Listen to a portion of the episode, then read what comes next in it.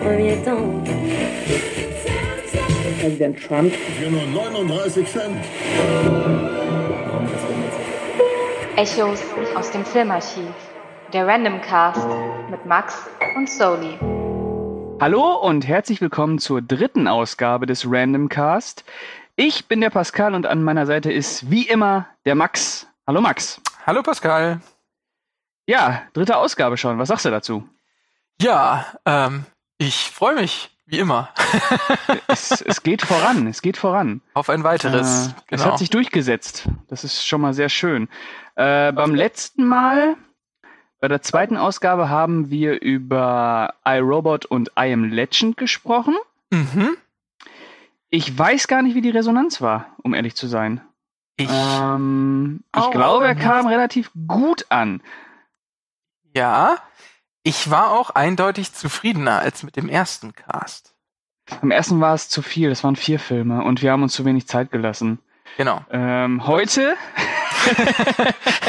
heute nehmen wir drei Filme und haben uns vorgenommen, etwas mehr Zeit äh, in Anspruch zu nehmen, aber auch nicht allzu viel. Also äh, wir wollen versuchen, den drei Filmen die nötige Aufmerksamkeit zu spenden, äh, aber wir wollen es jetzt auch nicht übertreiben, weil für vier Stunden Podcasts, das, das sind das andere zuständig, das machen genau. nicht wir. genau. Ähm, nee, wir äh, sprechen heute über ja, drei große Filme, kann man schon sagen, ne? Ja, also ich will mal, ich würde sagen zwei große Filme ja, also qualitativ vielleicht, aber es sind schon drei große Produktionen. Das auf jeden Fall, ja. Genau, ja. denn äh, wir sprechen heute über drei Filme von Steven Spielberg. Genau. Das ist schon mal eine Ansage. Und wir sprechen über Schindlers Liste, über Amistar und wir sprechen über München. Genau. Boom. Genau der Reihenfolge. Boom. Wir trauen uns also an drei heiße Eisen. Boom. Sklaverei, Holocaust und Nahostkonflikt. Mm, äh, herrlich. Ja, das ist natürlich, aber wir haben uns ja schon, oder du wolltest ja schon sagen, dass wir ähm, die Filme bewerten. Genau, genau, genau. Also, ähm, wir wissen, das, was in den Filmen uns äh, dargeboten wird, dass das geschichtlich nicht sonderlich akkurat ist. Jedenfalls nicht in Gänze. Deswegen äh, wollen wir hier vorab nochmal voranstellen, dass wir die Filme äh, besprechen und das, was sie uns zeigen. Mhm. Äh, wir sind jetzt nicht dafür da, um äh, zu sagen, ja, das stimmt aber ein Jahr, eine Jahreszahl nicht, ne? Äh, nee, wir sind keine Historiker ähm, ähm, wir nehmen die drei Filme als äh, fiktionale Werke, die sich auf eine tatsächliche Begebenheit beruhen, äh, berufen. Genau. Und äh, ja, ich denke, damit laufen wir auch am besten, weil wenn wir das wirklich so äh, haargenau nehmen würden, ah, ja. Ja, das wird ja, ja. nicht sonderlich funktionieren. Genau. Genau. Und wir haben uns für eine chronologische Reihenfolge entschieden. Mhm. Und dementsprechend beginnen wir mit Schindlers Liste. Mhm. Und jetzt stelle ich einfach mal die Frage an dich. Pascal, Oha. wann hast du denn Schindlers Liste das erste Mal gesehen und wie hat der Film auf dich gewirkt? Ich weiß das noch sehr genau. okay. ähm, es gab nämlich mal eine Jubiläumsedition, die auf DVD damals rausgekommen ist. Das war ähm, so ein Pappschuber. Mhm. Und den habe ich zu Ostern geschenkt bekommen, weil ich diesen Film unbedingt haben wollte. Ich weiß nicht, wie lange das her ist. Es ist zehn Jahre her. Es ist über zehn Jahre her. Äh, ich muss, äh, nee, es ist zehn Jahre, ich muss so 16 gewesen sein. Und äh, dann habe ich mir den mit meiner damaligen äh, Freundin angeschaut. Mhm. Und an einem Sonntagnachmittag. Und ich weiß noch, dass wir beide äh, sehr betroffen gewesen sind. Also ähm, der Film hat seine Wirkung damals nicht verfehlt. Mhm. Und dann habe ich ihn noch mal vor vier, fünf Jahren gesehen, glaube ich. Vier, fünf Jahre müssen es gewesen sein und äh, war vollkommen, ja, geschockt, was, was Spielberg mir dazu gemutet hat, wie er sich an dieses Thema herangewagt hat. Ähm, und dann habe ich ihn jetzt noch mal vor einigen Tagen gesehen. Also ich habe ihn, glaube ich, dreimal in meinem Leben gesehen und äh, mit immer anderen Gefühlen verbunden. Ähm, wie war es bei dir? Ähm, ja, also tatsächlich weiß ich nicht, wann ich den das erste Mal gesehen habe. Irgendwie, ähm, als ich das Schule, ich sag jetzt mal zweite Schule? Mal, Nee, gar nicht mal. Eher so einfach im Fernsehprogramm. Ähm, Mhm. So boah, womöglich sogar mit meiner Mutter. Ich weiß es nicht genau nach dem Motto, das ist ein Film, den man gesehen haben muss, so ungefähr. Also, äh, da kann ich noch mal kurz einbinden. der Film, der lief damals total oft Freitagabends 20.15 Uhr auf Vox. Das mhm. war auch einer der Filme, wo sie äh, keine Werbepause gezeigt haben. Ja, der ist auch ziemlich lang. Also. Ja, gut, aber naja. Naja, gut, ja. aber ähm, ich weiß auch, also damals, dass es mich auf jeden Fall ähm, äh, mitgenommen hat, aber es ist so ein bisschen ähm, schwierig für mich, das noch wirklich so, so äh, in Worte zu fassen. Ich weiß auf jeden Fall, dass mir damals äh, sozusagen dann die, die Figur Schindler überhaupt erst mit dem Film ähm, herangetragen wurde und ich eigentlich davor nichts äh, davon wusste. Und ich mich dann mhm. sozusagen dann, ich glaube, es war tatsächlich zu Hause mit der Familie irgendwie dann darüber unterhalten habe, wer das war und ob das stimmt und ob es den gab und ja. Und ähm, dann war es so, dass ich den dann irgendwann im Rahmen meiner DVD-Sammelleidenschaft dann irgendwann gekauft und wiedergesehen habe und weiterhin für gut befunden habe. Ähm, mhm. Und dann äh, war es, das ist jetzt auch gar nicht so viele Jahre her, dann habe ich häufiger immer mal wieder mit Menschen drüber diskutiert ähm, und im Rahmen dessen, glaube ich, habe ich ihn dann ein drittes Mal gesehen. So vermutlich auch damals dann immer mit der mit dem mit dem Gefühl am Ende, ja, ist ein Bombenfilm und ähm, verteidige den auch weiterhin und ähm, wollte da mit meiner Meinung nicht äh, von abkommen. Und jetzt habe ich ihn eben in Vorbereitung auf diesen Podcast, würde ich jetzt mal sagen, das vierte Mal gesehen. Ähm, genau. Okay. Und nach wie vor ähm, mag ich den Film. Ich, äh, mhm. Also mögen in Form von, dass es ein wirklich guter Film ist und dass er ähm, eben ein Thema unglaublich gut ähm, und emotional greifbar den Menschen präsentiert hat und ich glaube, in der Vorbereitung haben wir uns auch schon mal darauf, darüber unterhalten, dass es einer der wichtigsten ähm, Filme für ähm, oder ja der oder der wichtigste Film über den Holocaust ist. Also, weil halt einfach sozusagen, ähm, glaube ich, auch einer der ersten großen äh, Produktionen mit so großer ähm, Reichweite war wie kein anderer davor. Genau, genau. Also was die Nachwirkung angeht, da ist Schindlers Liste auf jeden Fall äh, ja ist so das Nonplusultra, was Hollywood auf die Beine gestellt hat, ne? Mhm. Und ähm, ja, aber bevor wir auf den Film ja. zu sprechen kommen, Max, äh, möchtest du sagen, worum es geht? Ach so. Oder soll ich das machen? ähm, bitte, bitte, du darfst. ich, oh Gott, oh Gott, oh Gott. ähm, naja, der Film ähm, setzt, glaube ich, ähm, 19, im September 1939 an, ähm, nachdem ähm, die Nazis äh, Polen eingenommen haben. Mhm. Und ähm, er beschreibt dann den Werdegang des Oskar Schindler, einem relativ unerfolgreichen Industriellen aus Süddeutschland, der nach Polen kommt und äh, ja, sich den Krieg zu Nutzen macht. Denn äh, um Geld zu verdienen, ist der Krieg nicht schlecht. Äh, und äh, ja, Schindler ist so ein bisschen Mitläufer, der sich äh, bei den Nazis einschmeichelt und dadurch auch äh, Gelder beziehen kann, um seine Fabrik äh, ja auf Vordermann zu bringen und äh, er stellt dann auch äh, Juden ein, mhm. die für, wie hieß das nochmal, Kriegs, kriegsrelevante Arbeiten ähm, in, seiner, in seiner Firma mal zum Beispiel Munition herstellen oder auch äh, Töpfe. Und äh, da ist dann auch ein, ein Buchmacher, der Isaac Stern heißt, gespielt von Ben Kinsley, mhm. der ähm, merkt, dass er durch seine Arbeit äh, Juden vor der äh, Deportation retten kann, indem er sie auf die Liste schreibt und als kriegswichtige Arbeiter einschreibt. Mhm. Ja, das äh, merkt Schindler dann irgendwann. Ähm, ist ein bisschen, ja, erbost, würde ich sagen. Es dauert ein bisschen, bis er versteht, okay, ich kann Menschen retten.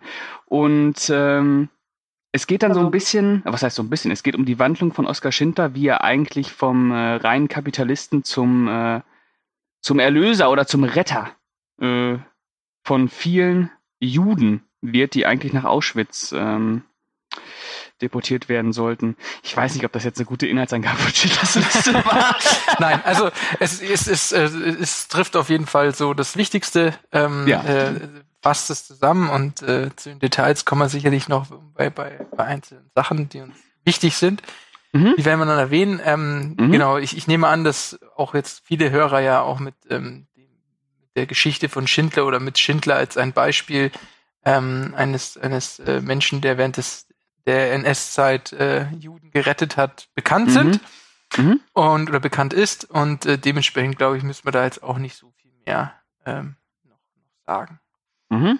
Ähm, bevor du auf diesen Film eingehst, würde ich gern zuvor ähm, erstmal nochmal äh, für mich sagen, warum mir der Film so unglaublich gut gefällt und warum ich den so stark finde. Mhm.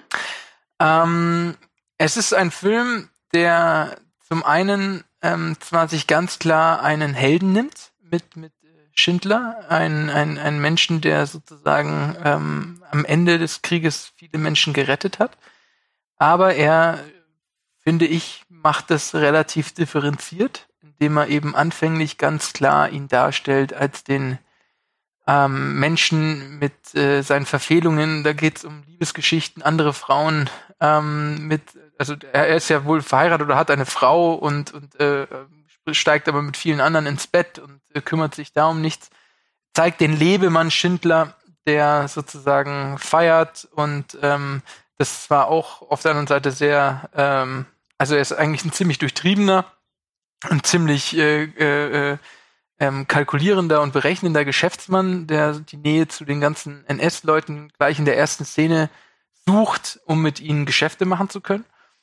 Ähm, und äh, stellt das ganz klar dar. Und genau auch die äh, Geschichte des Menschen, der sozusagen am Ende ähm, die Juden rettet, der, der ist er am Anfang überhaupt nicht. Also der ist am Anfang derjenige, der einfach nur Geld macht, ähm, dann auch äh, sieht, dass Juden sozusagen die billigeren Arbeitskräfte sind als die Polen, deswegen die Juden einstellen will. Ähm, dann sieht, dass er mit den Juden, keine, keine, die nicht mehr handeln dürfen, ähm, gute Geschäfte machen kann, weil sie sozusagen von ihm abhängig sind, weil sie ja eh nicht handeln dürften. Er sich das allerdings ganz klar zunutze macht, indem er von ihnen Geld ähm, kassiert, um seinen, seinen, seinen Konzern aufzubauen, seine Emaille-Firma. Und ähm, beginnt einfach mal mit einem fetten Minus für Schindler, ja, der ein ganz klarer ähm, äh, einfach Geschäftsmann ist und auch davon spricht, dass alles früher nie geklappt hat, weil ein entscheidender Punkt ihm gefehlt hat. und man denkt, er würde gleich Glück sagen, aber er sagt dann Krieg, was auch eine ähm, Szene ist, die ganz klar bedeutet, dass er da ein Stück weit über Leichen geht, dass er jetzt einfach sozusagen sich freut, ganz viel Kohle zu machen, dadurch, dass Krieg herrscht.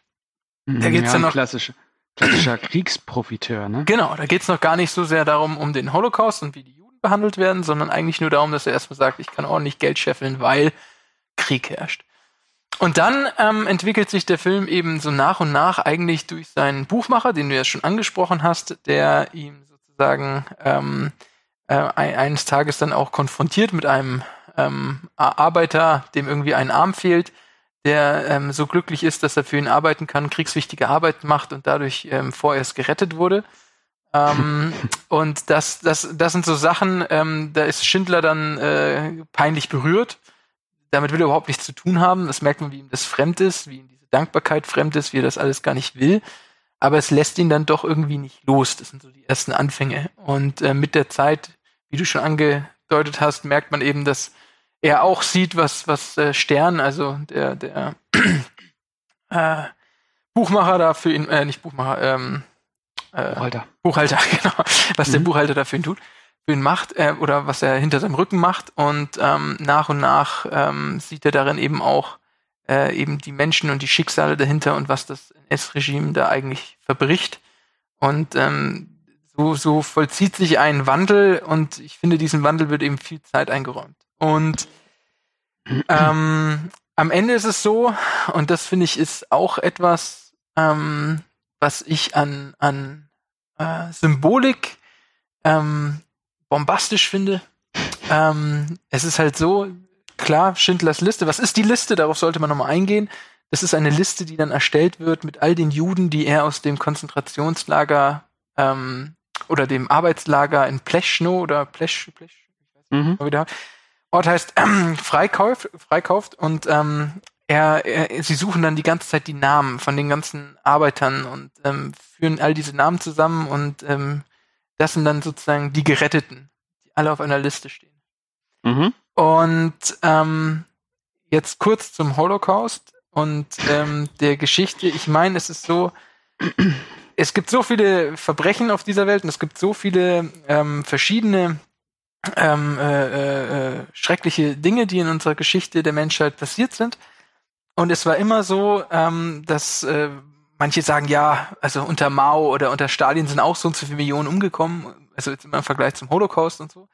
Aber was den Holocaust eben immer ausgemacht hat als das Schrecklichste und, und, und Schlimmste, war diese maschinelle, industrielle und wirklich in, in also diese Schreib, ähm, Schreibtisch-Täterart, wie sozusagen wirklich ähm, wirklich richtig mit System gemacht wurde, dass Menschen umgebracht wurden und das einfach wirklich so unbarmherzig über eigentlich Listen gemacht wurde. Und ich finde die Symbolik eben so perfekt passend, dass eine Liste, die geschrieben wird, in dieser, genau gegen diese Tötungsmaschinerie und gegen diese Tötungsindustrie, es eine Liste ist, auf der sozusagen Menschen niedergeschrieben werden, die gerettet werden, was sozusagen ähm, dann von, von, von Stern als diese Liste ist, das nur Gute, die steht halt so im wunderbaren Kontrast als die Liste der Menschen, die gerettet werden, gegenüber der Liste und der Art und Weise, wie die Nazis Menschen umgebracht haben. Weswegen ich ähm, dieses Bild eben grandios ähm, finde und auch dargestellt wird im Film, ähm, was da sozusagen äh, bewirkt wurde und dagegen äh, getan wurde von Schindler am Ende des Krieges. Und ähm, der ganze Film ist eben durchgehend ähm, in diesem Wandel und er zeigt eben auf der anderen Seite auch die Schrecken ähm, des, des, des äh, NS-Regimes, dargestellt vor allem durch Amon Goeth, ähm, hervorragend gespielt von Ralph Fiennes. Und die ganze ähm, äh, sadistische Art und all das, auch wenn das dann sozusagen ein Stück weit ein sehr platter Charakter ist, weil er ja so einfach gestrickt ist als der Mörder und als der Sadist. Ähm, oh, ja. Auch das wird, ähm, finde ich, mit so ein paar Szenen auch aufgelockert und auch ambivalent dargestellt, wie, wie Schindler ihn versucht zu überreden, dass er einfach mal verzeihen könnte oder dass er sozusagen ähm, äh, äh, jemanden nicht umbringt, das sei wahre Macht und solche Sachen, wie er sich darin versucht. Ähm, das finde ich tatsächlich hat auch was, äh, ähm, der Versuch, was Ambivalentes in diesen selber ähm, ähm, auch mit eigenen Problemen und mit eigenen menschlichen Aspekten noch geschmückten Mörder und Verbrecher Amon Goeth, was ich ja. auch sozusagen auch noch in Anführungszeichen halt, was ich wirklich gut fand noch an dem Film. Mhm. Gut. Das war jetzt als kleiner Monolog vorweg. Okay, danke. Bitte. So, ich habe auch gar nicht zur Sprache kommen lassen. Ähm, bitte, jetzt Pascal. äh, ich mag Schindlers Liste auch. Ich finde ihn nicht schlecht. Ich äh, finde vor allem, auch wenn das, ja, das ist dann wieder eigentlich ein anderer Punkt, den man von dem Film selber abzweigen muss, aber ich finde es halt beachtlich, was für eine Nachwirkung, was für einen Stellenwert dieser Film einfach hatte. Er hatte halt auch diese Shoah Foundation, die sich wirklich äh, mit am stärksten dafür einsetzt, äh, die Erinnerungskultur zu wahren. Also, weil ja, ich weiß gar nicht, ob wir überhaupt noch Auschwitz-Überlebende, ja klar, wir haben noch Auschwitz-Überlebende, Roman Polanski, Gruß, aber äh, ob wir noch mehrere Auschwitz-Überlebende die nächsten Jahre haben werden, die uns noch Zeitzeugenberichte irgendwie überliefern können. Und äh, dafür setzt sich diese Shoah Foundation, die äh, Steven Spielberg ins Leben gerufen hat, halt ein. Mhm. Und äh, allein dafür hat der Film ja schon äh, so eine unfassbare Daseinsberechtigung einfach. Mhm. Ähm, mein Problem mit Schindlers Liste ist einfach, dass ähm, also man merkte Steven Spielberg an, dass er versucht hat, sich ähm, so respektvoll wie möglich an dieses Thema heranzuwagen. Also das ist so ein Film, wo du bei Spielberg merkst, oh, ich will nichts falsch machen, was ja okay ist. Ähm, ist ja auch ein persönliches Thema für ihn, er ist selber Jude. Äh, wahrscheinlich sind auch Verwandte von ihm äh, in äh, Konzentrationslagern ums Leben gekommen. Ähm, was mich daran nur stört, ist, dass Steven Spielberg dieses, ähm, diese Ehrfurcht, die er vor dem Thema hat, äh, nicht immer komplett durchziehen kann. Also dieses, diese, diese ja, ich weiß gar nicht, wie ich das, ne, diese Gefasstheit, um sich wirklich mit dem Thema auseinanderzusetzen. Das Problem an Schindlers Liste ist für mich, dass das immer noch ein Hollywood-Film ist. Und äh, wie wir das von Steven Spielberg kennen, dieser Hollywood-Film setzt auf große Gesten und er setzt auf Emotionen. Das sind die beiden Punkte, mit denen äh, Steven Spielberg versucht, sein Publikum zu erreichen. Mhm. Ähm, Was wären die Alternativen? Ja. Die Alternativen wären natürlich ähm, erstens nicht aus der Perspektive eines, äh, eines Oskar Schindler zu erzählen, sondern sich äh, eine ähm, Perspektive eines Juden zu nehmen und dadurch keine ähm, Ausnahmeperspektive zu wählen, sondern wirklich eine in Anführungsstrichen allgemeingültige Leidensperspektive, die äh, diese Figur nicht auf ein Podest stellt, weil Schindlers Liste wird hier ja, also äh, Oskar Schindler wird hier ja total auf ein Podest gestellt. Mhm. Ähm, Am Ende. Schindlers Liste immer, ja. Immer. Es geht um Oskar Schindler. Also ob der jetzt positiv auf ein Podest gestellt wird oder so, nicht, aber okay. mhm. Ähm, Schindlers mhm. Liste ist, äh, sagen wir mal Schindlers Liste. Oskar Schindler äh, ist hier äh, Dreh- und Angelpunkt. Mhm. Und ähm, Schindlers Liste bemüht sich ja auch so einer ganz, ganz klassischen Heldendramaturgie. Also du hast äh, eine Figur, du bekommst eine Figur vorgestellt, ähm, die am Anfang, ja, gut, ähm, opportunistisch ist. Äh, ja, ich mach mal hier mit, ich mach mal damit. Äh, ich guck mal, ob das geht. Wenn das nicht klappt, dann mache ich das und dann mache ich das. Und nach und nach kommt halt dann dieser Sinneswandel. Und äh, dieser Sinneswandel kommt halt wie es sich für Steven Spielberg gehört, immer erst auf äh, Reaktion äh, einer großen Geste. Und diese große Geste ist in Schindlers Listen dann zum Beispiel ähm, das Mädchen mit dem, äh, mit dem roten Mantel.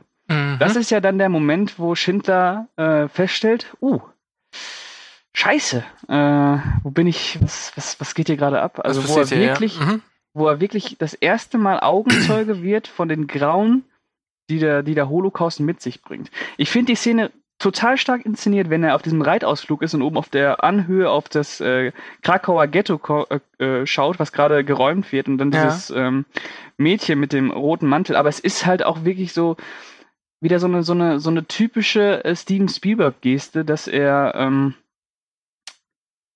ja, ich dass er, dass er immer theatralische äh, Symbole braucht, um, um seine Figuren irgendwie zu, äh, zu entschlüsseln. Und äh, in Schindlers Liste ist das sowohl Schindler, der die positive Wandlung durchmacht, oder halt auch der Bösewicht. Und er wird als Bösewicht ja wirklich dargestellt, dieser äh, Amon Goeth, ja. der ja überhaupt keinerlei Wandlung durchgeht. Der hier nur das Symbol äh, des Dritten Reichs, das sadistische Symbol, die Willkür und äh, derjenige, der sich darauf beruft, ich habe die Rechtfertigung zu töten, das wurde mir von oberster Instanz ähm, gegeben, das heißt, es ist auch mein Recht zu töten. Und äh, selbst in den Szenen, wenn äh, Oskar Schinter versucht, ja, pass auf, äh, aber Macht ist doch, wenn du nicht tötest. Mhm. Äh, dann gibt's diese Szenen, wo er dann ja versucht, ja, ich begnadige dich, äh, aber es geht halt nicht. Äh, er bleibt immer der Böse, er kommt nicht zur Besinnung. Und ähm, für mich sind das beide, wobei Oskar Schinter dann schon ein bisschen äh, mehr Facetten hat, aber für mich sind das beide relativ äh, schlicht und einfach gezeichnete äh, Hollywood-Charaktere, die ähm, wie der gesamte Film eben immer darauf aus sind, so eine gewisse äh, Gefühlsklaviatur zu spielen. Das heißt, ich brauche den Zuschauer jetzt da, deswegen benehme ich mich so, ich brauche den Zuschauer jetzt da, deswegen benehme ich mich so, wie man das von Steven Spielberg im Prinzip in jedem Film kennt. Außer in einem, aber auf den kommen wir heute auch noch zu sprechen. was, ich, was, ähm, was, was, ja. was, ich da kurz anmerken will, ist erster mhm. Satz, ähm, dass man sich mit Schindler eine Person raussucht, dass man so mhm. sozusagen mhm. das Thema Holocaust nicht angehen sollte. Mhm. Ähm, kann ich an, kann ich nachvollziehen, wenn man sagt, das war sozusagen jetzt der erste Film, der sich groß dem Thema Holocaust gewidmet hat oder der so mhm. groß war, dass er das tat. In dem Zusammenhang ja, im großen Zusammenhang nein. Ich finde, eine Filmlandschaft muss eben dafür sorgen, dass viele verschiedene Aspekte einer Zeit oder verschiedene Personen immer mal wieder in verschiedenen Filmen beleuchtet werden. Und dafür finde ich, ist der, ein Film über Oskar Schindler, wie er gemacht mhm. wurde, vollkommen legitim ich kann nachvollziehen, wenn man sagt, vielleicht hätte erstmal andere Werke kommen müssen, die sozusagen nochmal das Grauen beleuchten und sozusagen die Sicht der, der, der, des Verlustes und ich habe das letztens gelesen, dass es sehr kritisiert wurde, dass es sozusagen aus der Sicht der Sieger, der Überlebenden geschildert wird genau, und nicht genau. aus der Sicht des Verlusts und all des ähm, mhm. ähm, ähm, Übels, was da ähm, parallel passiert ist, was quasi sozusagen nur parallel angeschnitten wird in Schindlers Liste, um es jetzt äh, überspitzt zu formulieren. Ich finde, es wird schon auch gut dargestellt, aber ähm, ich finde, dass ein Film vollkommene Legitimität hat, dass er mal über Schindler gedreht wird. Ja, und dass ja. auch dieser Film kommen sollte und da sein sollte. Aber ich kann nachvollziehen, dass es vielleicht nicht der erste Film hätte sein müssen, der sozusagen ich, ich, diese Vielleicht habe ich mich da auch gerade ein bisschen, bisschen falsch ausgedrückt. Also es, es, es darf natürlich einen Film über Schindler geben. Warum auch nicht? Ist eine historische Persönlichkeit, die hat's gegeben. Ähm, ich weiß nur nicht, wie, äh, ob der erzählerische Fokus dann vielleicht noch strenger auf dieser Figur alleine äh, liegen sollte. Und ich weiß auch nicht, ob es, äh, ob ein Hollywood, eine Hollywood-Produktion wirklich das, äh, der geeignete Nährboden ist, um sich dieser Figur wirklich äh, adäquat zu ähm, anzunähern. Denn ähm, ich habe teilweise immer so ein bisschen das Gefühl gehabt, dass ähm, Steven Spielberg schon über, über Oskar Schindler erzählen möchte, aber halt auch immer sehr weit abweicht. Also er hat dann einmal so die Oskar Schindler und die Schindlerjuden, was ja eigentlich sein, äh, so der Kern der Handlung sein sollte, also auch sein, der Antrieb der, der Handlung, aber er weicht dann auch immer ab und versucht dann so, ja, so einen umfassenden Blick über den Holocaust zu schaffen. Und ich Den macht er da- nicht konsequent genug. Nee, nee, den macht er Mhm. nicht konsequent genug und äh, da weicht er auch immer so ein bisschen eigentlich von seinen, ähm, von seinem erzählerischen, von seiner erzählerischen Stringenz ab. Und ähm, das nimmt dann aber auch immer so ein bisschen Kraft von, von der eigentlichen Erzählung rund um Schindler und, und seinen und seinen Schindlerjuden weg. So, so ging so ging es mir. Okay. Ähm, ich, Ich ich fand- fand das immer so ein bisschen, da fe fehlte so ein bisschen ah, der Zug. Ich fand immer, es hat so ein bisschen das Setting halt einfach viel, ver, ver, ähm, viel mehr verdeutlicht beziehungsweise dargestellt, dass man versteht, in was für einer Zeit wir uns befinden, was, was, wie es den anderen geht, wenn wir Schindler als Lebemann sehen. Also ich finde, das ist auch wichtig für den Mhm. Kontrast, dass Mhm. man das, den Blick so ein bisschen drüber hinaus macht. Man kann das nicht einfach sozusagen weglassen. Ich habe letztens einen Film gesehen, da wurde vieles einfach weggelassen und es wurde sich nur auf die Opfer konzentriert und der hat mich überhaupt nicht gecatcht, so, weil ich nicht sozusagen das Gesamtbild hatte, ja. Mhm. Ähm, ich will jetzt nicht näher drauf eingehen, aber es gibt so Filme, die das sozusagen nicht schaffen. Ich finde, es ist auch wichtig, da das ein bisschen, ein bisschen größeren Bogen. Es wirkt so, als ob er es ganz einfangen wollen würde, was er nicht schafft, was er auch nicht tut. Aber ich finde, es hat schon eine gewisse Gerechtfer äh, Rechtfertigung. Und ich muss noch Ja. sagen zu Goethe, ich meine, du wirst nicht Lagerchef der SS, wenn du nicht sozusagen diese, ich sag mal, sadistische Art und dieses, man, man kann ja sagen, er ist ein flacher Charakter, weil er nur böse ist. Aber ja, der war nur böse, in ich Anführungszeichen. weiß nicht, ob der nur böse war. okay, ich kenne ihn auch nicht persönlich, aber das Ding ist, Ich, dass das er, ist, äh, ich, ich gehe halt bei solchen Filmen, sorry, wenn ich da jetzt Ja. reinrede, ich gehe halt bei solchen Filmen immer davon aus, dass ich erstmal einen Menschen kennenlerne.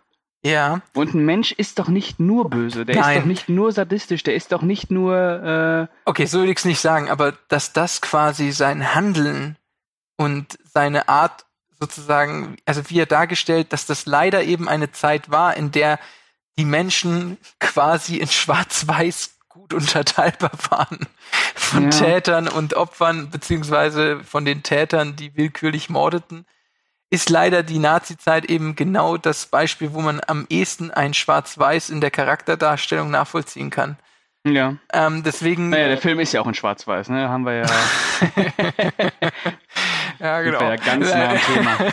Genau, nein, aber das, das wollte ich nur sagen, so nochmal als Verteidigung für, für, für die Mhm. Goethe-Darstellung. Ich finde das, ähm, ich, ich kenne ihn auch nicht, ich weiß jetzt auch nicht, ob der Film ihm da ähm, Unrecht tut oder nicht. Ja, also das, ich will jetzt nicht zu weit gehen, ich weiß nicht, wie der, ähm, ob der wirklich, ich sage jetzt mal, so sadistisch, so willkürlich war, wie er dargestellt wurde. Da habe ich mich jetzt nicht informiert. Aber wollen wir ja, da wollen wir auch gar nicht drauf eingehen. stimmt, Ne? genau. Genau. Aber Äh, ich finde es eben ich- ich- nachvollziehbar und stimmig ein Stück weit. Ich, also ich muss ja äh, dazu sagen, also ich fand, wie gesagt, ich finde beide Figuren sind äh, einfach gehalten. Oskar Schinter ist interessanter, weil er von einem anderen Standpunkt aus Genau. ähm, nochmal ein bisschen äh, von sich äh, preisgibt. Ja. Ähm, aber was ich natürlich sagen muss, ist, dass sowohl Ralph Fiennes als auch Liam Neeson grandios sind. Ja. Ne? Also da ist gar keine Frage. Also Ralph Fiennes, äh, wie der den spielt, das Und ich auch ihn ja Kingsley. eh. Und Kingsley natürlich auch. Ähm, i- gut, ja, äh, aber ähm, Ralph Fiennes und äh, Liam Neeson, die äh, hauen da schon richtig einen raus. Also Ja. das Ja. war schauspielerisch auf jeden Fall ähm, so stark, dass es selbst die, ähm, ja, ich sag mal so, die ähm, Struktur, die, die einfachen Strukturen der, deren Persönlichkeit auch zeitweise vergessen lässt, weil die, weil die Schau äh, weil die Performances für mich so intensiv waren einfach, ne?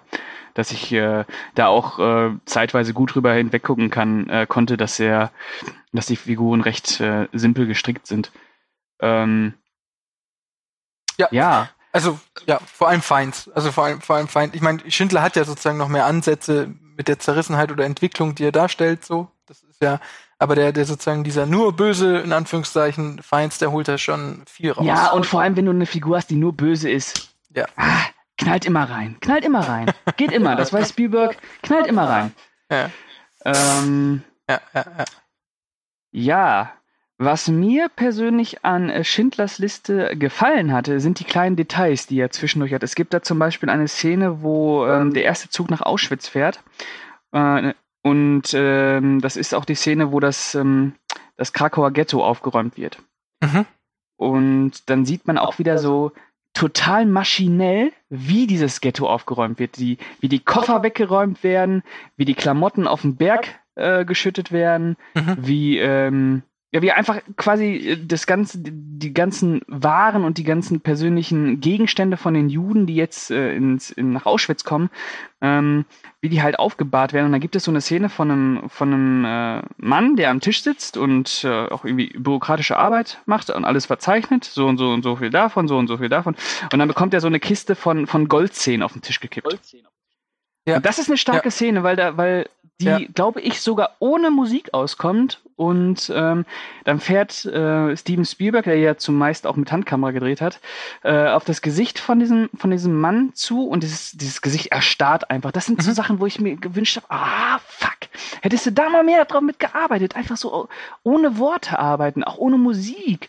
Einfach nur diese Bilder einfangen. Du er meinst, hat dass ja es so- dann äh, so viel mehr Effekt hat als das rührselige, ja, super, super. unterlegte, was in anderen Szenen Man, so muss sich, Fall man ist. muss sich nur mal der Pianist von Roman Polanski angucken. Der arbeitet ja so viel mit, mit Stille und äh, boah, das ist ja nochmal eine ganz andere, äh, ein ganz anderes äh, Intensitätslevel, wenn man Schindlers Liste mit der Pianist äh, vergleicht.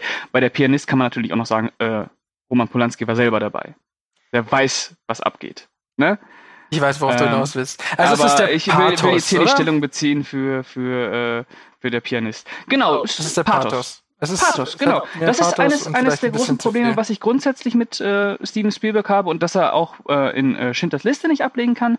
Das sind äh, Manipulationsstrategien, die sowohl äh, visuell als auch äh, über den Soundtrack kommen. Und ähm, du magst das oder du kannst damit umgehen. Für dich, für dich hat der Film, für dich ist der Film sehr wirkungsmächtig. Beziehungsweise ich wurde erfolgreich manipuliert. Du wurdest, du wurdest erfolgreich manipuliert. Das ist ja, ist ja, ist ja kein, äh, ich mache dir ja keinen Vorwurf. Ne? Mir gefällt das halt noch nicht, diese, dieses, dieses überdimensionale, dieses, vor allem bei dem Thema einfach. Äh, Deswegen bin ich eher auf Seiten, ja, der von der Pianist. Klar bin ich auf der Seite von der Pianist. Äh, aber ähm, wenn mich jetzt jemand fragen würde, nenn mir eine Referenz, ich will mich mit dem Holocaust auseinandersetzen. Was muss ich mir angucken? Und ich dürfte nur eine Sache sagen dann würde ich natürlich eine Dokumentation nehmen, und zwar die Shoah-Dokumentation von äh, Claude Lanzmann. Ich weiß nicht, ob du die gesehen hast. Nee, habe ich nicht. Ähm, das ist äh, dieses äh, zehnstündige Mammutwerk, wo äh, Claude Lanzmann mit äh, nur mit Zeugen spricht Okay. und ähm, die ähm, Originalschauplätze besucht und äh, das ist unglaublich. Also wer das gesehen hat, der der weiß, warum der der schätzt vielleicht auch Schindlers Liste als Film etwas weniger. Es kann natürlich auch sein, dass äh, das einer der Gründe ist, warum Schindlers Liste bei mir nicht sonderlich durchschlägt. Ähm, weil ich zum Beispiel, äh, wie gesagt, Shoah gesehen habe. Shoah ist ja so die Referenz, Mhm. das Referenzwerk. Und dann gibt es ja auch noch äh, Nacht und Nebel, auch eine äh, Dokumentation, die ähm, man äh, zu dem Thema unbedingt gesehen haben sollte. Ähm, vielleicht liegt es auch daran, vielleicht bin ich ein bisschen vorgeprägt dadurch, dass ich andere, äh, andere Erwartungen an, an sowas stelle, ähm, weil ich, äh, weil ich die anderen Filme halt gesehen habe und da gemerkt habe, wie es gewesen ist. Nee, das ist Quatsch, wie es gewesen ist, wie es, ge wie, wie es gewesen sein könnte. Und bei Mhm. Schindlers Liste denke ich mir immer, ja, okay, also das wirkt authentisch und das ist handwerklich grandios, aber irgendwie, ah, Steven Spielberg, du tust doch nur gerade so, als ob, oder? Und ähm, ja, das ist vielleicht eines der Probleme, warum ich, äh, warum ich der komplette Zugang so ein bisschen ähm, versperrt bleibt. Also warum mir der komplette Zugang so ein bisschen versperrt bleibt, um in den, in den Film wirklich reinzukommen. Wenn ich einen Spielfilm nennen würde, würde ich auch zuerst der Pianist wählen, sagen. Mhm. Das ist Mhm. ähm, für mich auch absolutes Meisterwerk. Ja. Ähm, aber äh, also Schindler, Schindlers Liste käme dann halt vielleicht an Also- zwei oder drei. Ich, ich will damit nur sagen, ich äh, sehe den Vergleich durchaus und ich würde auch den Pianist bevorzugen, aber Mhm. ähm, ich mag äh, auch Schindlers Liste und schätze ihn auch sehr, sehr hoch. Was, was ich an Schindlers Lis- Liste mag, ist einfach, du kannst den zum Beispiel Leuten, wenn du jetzt äh, irgendwann mal Kinder hast, Max, und die in einem bestimmten Alter sind und noch nie was vom Holocaust gehört haben. Mhm. Und du dann sagst, ja, passt mal auf, heute Sonntag, ich bringe euch jetzt mal ein bisschen Geschichte näher, so als Einstieg. Du meinst, und zeige ja, mhm. so, so diese Einstiegssensibilisierung. Da eignet sich Schindlers Liste sehr gut, weil du, weil er, das ist jetzt auch wieder so ein, so ein Wort, was man für den Film eigentlich nicht wählen dürfte, weil er einfach unterhaltsam ist. Äh, ich weiß, als ich den jetzt letztens geguckt habe, ich fand den unfassbar kurzweilig, also wirklich spannend erzählt und ich habe das erste Mal irgendwie nach, nach zwei Stunden oder so das erste Mal auf die Uhr geguckt, weil ich mir dachte, puh, ja, das sind jetzt vielleicht 90 Minuten rum oder so, ne? Und Ja. dann dachte ich so, boah, okay, okay, gut erzählt, ja, ja, ja. Ja. Ja. Ne? Deswegen finde ich, wenn man, wenn man zum Beispiel jetzt einfach Kinder ein bisschen äh, das erste Mal an das Thema heranführen möchte, dann kann man Schindlers Liste zeigen. Auch, ja, ja, ähm, kann ich, kann ich nachvollziehen, auch wenn sie da natürlich noch immer einen gewissen Alter erreicht haben müssen, weil ja doch auch sehr, sehr grau. Nicht mit acht. Genau. richtig, richtig. Gut. Wollen wir noch was sagen zu Schindlers Liste? Müssen wir noch was sagen? Hm. Wir könnten vielleicht sogar schon zu unseren äh, Abschlussplädoyers äh, kommen. Ja. Soll ich anfangen? Bitte. Okay. Äh, Schindlers Liste würde ich sagen, sehenswerter Film. Mhm. Äh, wichtiger Film. Und äh, aber dennoch eben immer noch ein Steven Spielberg äh, Hollywood ähm, Epos, das äh, sehr offenkundig äh, und sehr manipulativ ähm, damit arbeitet, ähm, Menschen überzeugen zu wollen.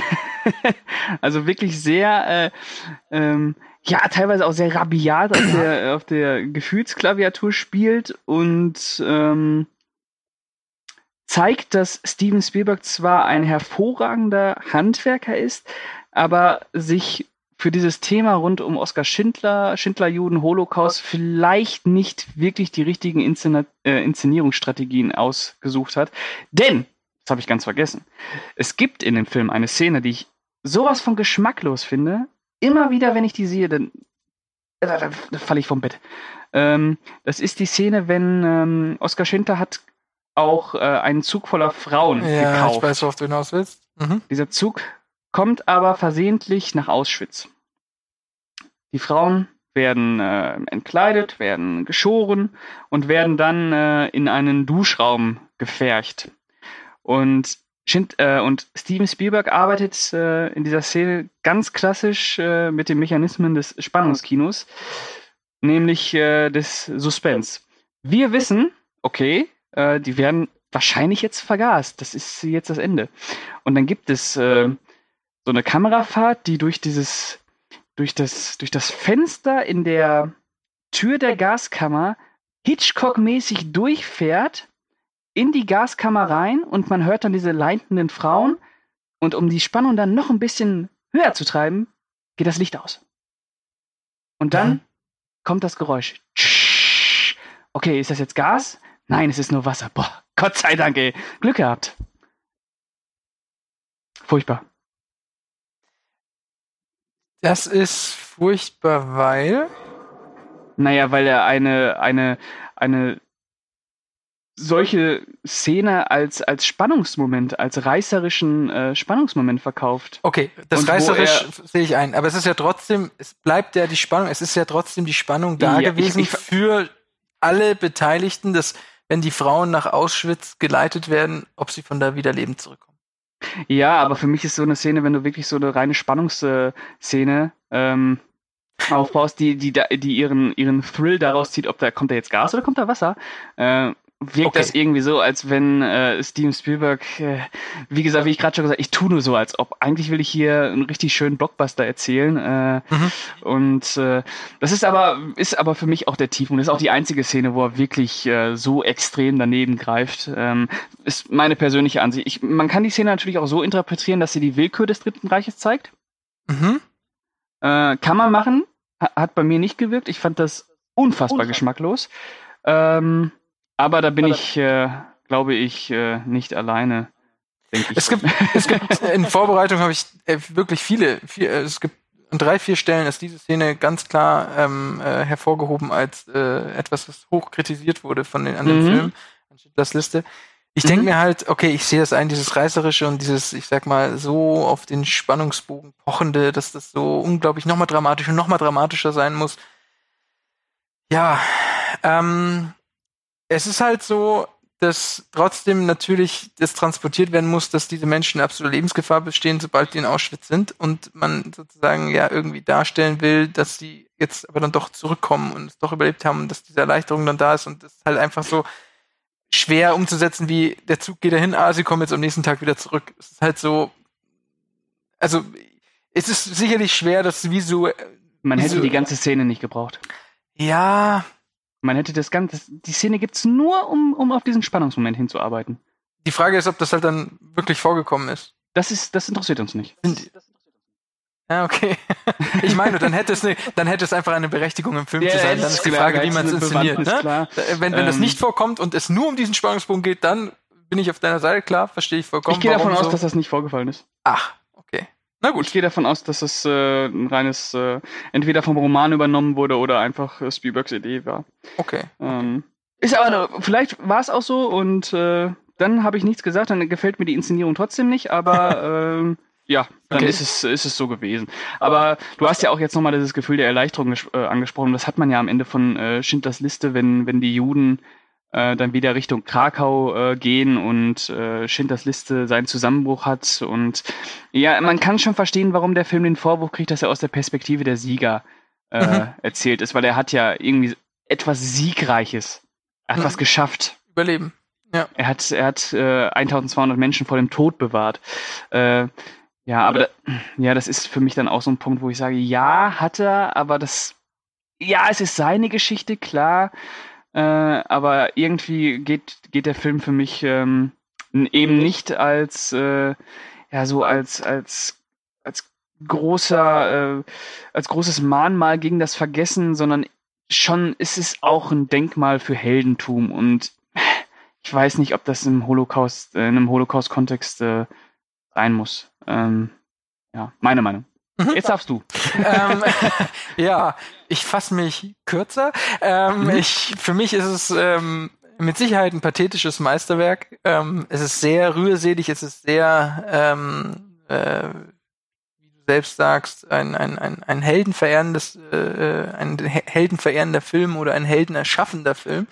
Mhm. Ähm, und das kann man sicherlich so kritisch sehen, aber ich finde von der Inszen Inszenierung her ähm, und äh, es nimmt einen mit auf diese Reise, es nimmt einen mit auf dieses äh, diese, diese ähm, Entstehungsgeschichte beziehungsweise Wandel von von ähm, Schindler und seiner Liste, also von dieser ganzen ähm, das macht's finde ich eigentlich sehr gut und ähm, unabhängig quasi äh, wie weit man drumherum darauf hätte eingehen sollen oder nicht oder nur bei Schindler bleiben sollte, ähm, fand ich das äh, absolut unterhaltsames,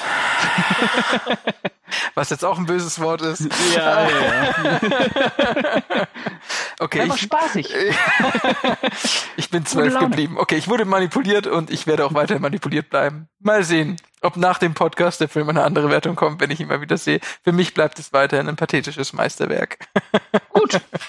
ähm, gehen wir noch Punkte. Neuneinhalb. Äh, neuneinhalb. Mhm. Mhm, ich äh, sage sechs. Und äh, empfehle den Film aber trotzdem. Okay. Immerhin. Gut. Ha, Ja, haben wir den schwersten Brocken hinter uns, glaube ich, oder? genau. Ah. Jetzt, jetzt kommen wir.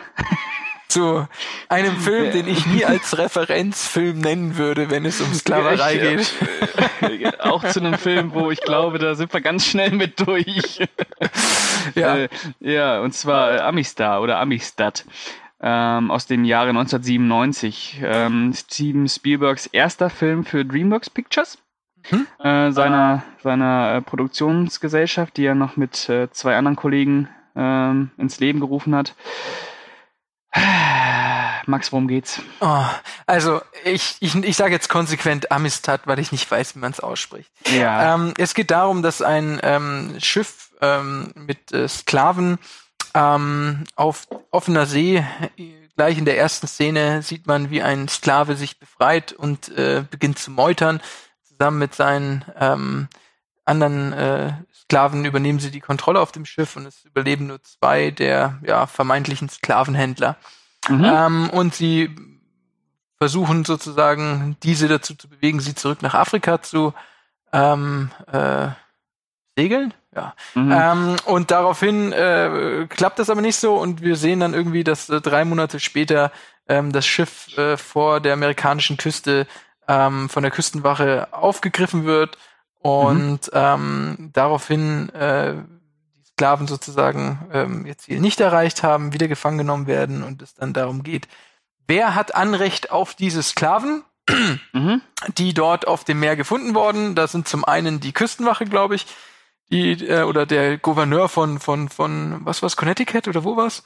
Ich weiß nicht mehr welcher Bundesstaat, aber dass die sozusagen ein Anrecht auf die Sklaven hätten nach dem Mon Motto Finderlohn so ungefähr. Dann natürlich die beiden überlebenden Sklavenhändler auf dem Schiff ähm, Mhm. sagen, das sind unsere Sklaven und dann noch Isabella von Spanien, ähm, die behauptet, dass es irgendwie, äh, weil sie aus Kuba stammten, ihre Sklaven wären Genau. Vermute, so war irgendwie der Kontext. Auf jeden Fall Mhm. ähm, kommt das dann zu einem Rechtsstreit, wem die Sklaven nun gehören. Und dabei erleben wir, ähm, wie zwei Menschen, die äh, dafür kämpfen, dass Sklaverei äh, abgeschafft werden muss, ähm, abgeschafft werden muss in den USA, sich äh, mit einem Anwalt zusammentun, um die Sklaven ähm, sozusagen ja eigentlich freizukriegen und zu beweisen, dass sie aus Afrika stammen und ähm, dass sie nach Afrika zurück müssen ähm, und nicht äh, zu Isabella, äh, also nicht nach Spanien, wo sie weiterhin Sklaven wären und auch nicht sozusagen in den USA als Sklaven äh, weiter verweilen sollten, dürften, müssten. Genau. Und dieser Gerichtsprozess ähm, ist der erste Teil, dann kommt es zu einem weiteren Gerichtsprozess und dann kommt noch ein Gerichtsprozess und ähm, ja, das Ende nehme ich jetzt mal nicht vorweg. Aber ähm, Warum? okay, und am Ende segeln sie wieder zurück nach Afrika. So, und der Punkt ist, dass dieser Film ähm, tatsächlich anscheinend die ein, ein, ein, ein, ein dieses, dieses, dieses, dieses wirklich eine wahre Begebenheit ist. Dieser Ge- Gerichtsprozess hat wirklich stattgefunden über das Schicksal Genau. dieser Sklaven. Und Mhm. es hat wohl auch eine ähm, große ähm, Relevanz in der Geschichte ähm, der USA, weil Ja. sich dann im Verlauf daraufhin ähm, die Südstaaten gegen die Nordstaaten erh- erhoben haben, beziehungsweise Ja. es dann zum Bürgerkrieg kam und das sozusagen Mhm. der, einer der ersten Anstöße gewesen sein soll. Und wir Ja. kriegen auch schon in diesem Film mit, wie sich verschiedene Politiker ähm, dem Sklavenhandel, dem Sklavenhandel eher zugetan oder als Feind äh, darüber ähm, äh, bekämpfen und äh, äh, Ränken schmieden und versuchen dieses Urteil, ähm, deswegen gibt es drei Prozesse, ähm, immer wieder zu beeinflussen. Und ähm, ja, und zu guter Letzt äh, schafft es ein ähm, ehemaliger Präsident, gespielt von Anthony Hopkins, ähm, Mm. mit seinem bombastischen Plädoyer im letzten Mm. Gerichtsprozess ähm, äh, zu erklären, dass es doch, ähm, ja, dass die Sklaven zurück nach Amerika, äh, Afrika gehören. Ja, Oh. Also, ähm, wenn ich jetzt diesen Film zusammenfassen muss, äh, Hast, hast du, wann hast du ihn das erste Mal gesehen? äh, nie davor. Ich habe ihn jetzt gesehen im Rahmen des Podcasts. Ich habe ihn davor Okay. nicht gesehen. Das Okay. war ein, ein Schinken, ein, ein Historienschinken. Ich finde, das, Boah, sowas nennt man einen Historienschinken, so ungefähr. Also, also ich zitiere mal den, äh, die äh, Movie Break Legende äh, Christian Kühnemann, aka der Kühne, der gesagt hätte, äh, da ist mir das Gesicht bei eingeschlafen. äh, das passt. Also, das ist genau diese Art von Hollywood ähm, Historienkino, wo ich sage, äh, oh, oh, oh, nein, Ja, nein, nein, nein, ja. nein, nein, nein. Genau. Und es ist, Ähm. es ist so altbacken und es ist so, es ist so pathetisch. Also ich Und es meine, ist so träge. Ja, es ist so träge pathetisch. Das ist das Allerschlimmste. Und dieses Ja. Plädoyer, diese, Oh. diese immer noch mehr Plädoyers und das, ah, ich mag ja generell Gerichtsverhandlungsfilme nicht unbedingt. Ja, also, Also, also da sage ich, wenn die, wenn die gut gemacht sind, ja. Ja, da kannst du da richtig geil, geil Kram raushauen. Ähm, äh, aber es, also sorry, also äh, das war ja jetzt äh, boah, 160 Minuten, Ja. total staubtrockenes, Ja. äh, von Matthew McConaughey sagenhaft kacke gespieltes, äh, äh, sel historische Selbstbeweihräucherung äh, von irgendwelchen Amerikanern, die den Schwarzen ihre, ihre Würde zurückgegeben haben. Ah, sorry, ey. Ist, also Ja. da hört es bei mir echt auf. Also nein, da sage ich nein. Also es ist ge- genau, ich auch. Also diesen Film werde ich äh, nicht weiterempfehlen.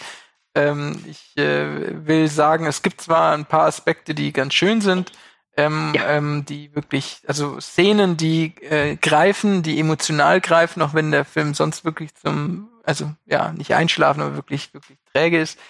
Da gibt es Ja. eine Szene, wie man erfährt, dass äh, Sklaven ähm, bei der Überreise, also bei der Reise von, von Übersee von, von Afrika nach Amerika, ähm, äh, als der Proviant ausgeht und sozusagen man sich an Bord überlegen muss, was man tut, ähm, man sich dann dazu entschließt, einfach Sklaven über Bord zu schmeißen.